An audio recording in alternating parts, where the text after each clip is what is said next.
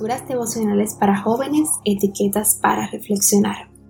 Cortesía del Departamento de Comunicaciones de la Iglesia Adventista del Séptimo Día Cascue en Santo Domingo, capital de la República Dominicana.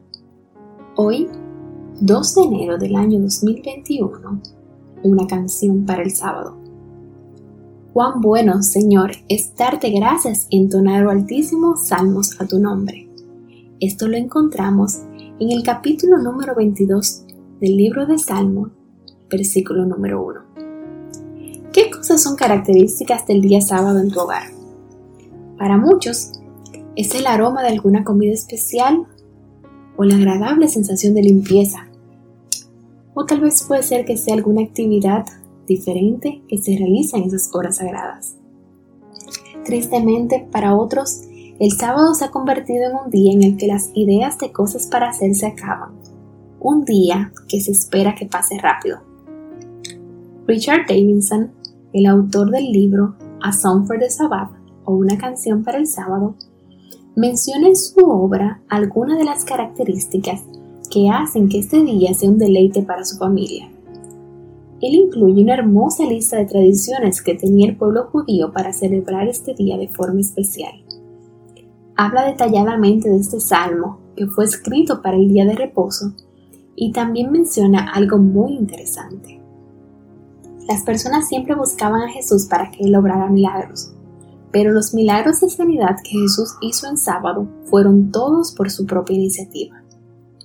Jesús quería resaltar la dimensión redentora del día sábado ante un pueblo que la había ocultado bajo un cúmulo de restricciones.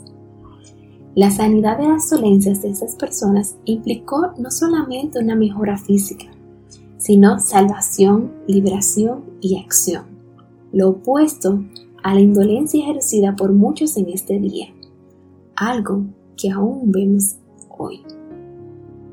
Las enfermedades de esas personas eran crónicas y al curarlas, Jesús también buscaba resaltar el aspecto redentor involucrado en su acción. Te invito a aprovechar el día de hoy para leer con más detenimiento y gratitud este Salmo 92. También te sugiero que estudies más profundamente las historias de estos milagros realizados en sábado y que las enriquezcas con la lectura del deseado de todas las gentes. El hombre de la mano seca. En el capítulo número 12, versículo del 9 al 14 de Mateo, la mujer lisiada capítulo número 13, versículo del 10 al 17 de Lucas, el hombre con hidropesía, en Lucas capítulo 14, versículo del 1 al 6, el paralítico de Bethesda, en el capítulo número 5 de Juan, versículos del 1 al 18, y el hombre nacido ciego, en el capítulo número 9 de Juan, fueron los beneficiados en sábado hace miles de años. Hoy, el beneficiado puede ser tú.